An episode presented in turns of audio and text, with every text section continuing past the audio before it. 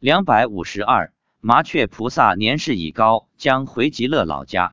发表日期：二零一一年十二月三十一日。十二月中旬的一个周末，妻子在家里做卫生，发现阳台上有一滩鸟的粪便，便说了一句：“哪个东西把大便拉在我们家里？”结果传来信息，说他是我家十几年前放生的那只麻雀。他说他老了，快要走了，要回西方极乐世界去了，所以再到我们家来看看。我问妻子，他说老了，那相当于我们人多少岁？妻子说，相当于我们人八九十岁。